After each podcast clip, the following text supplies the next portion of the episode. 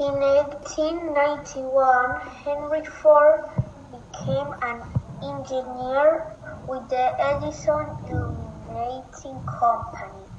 He was excited to be part of that company.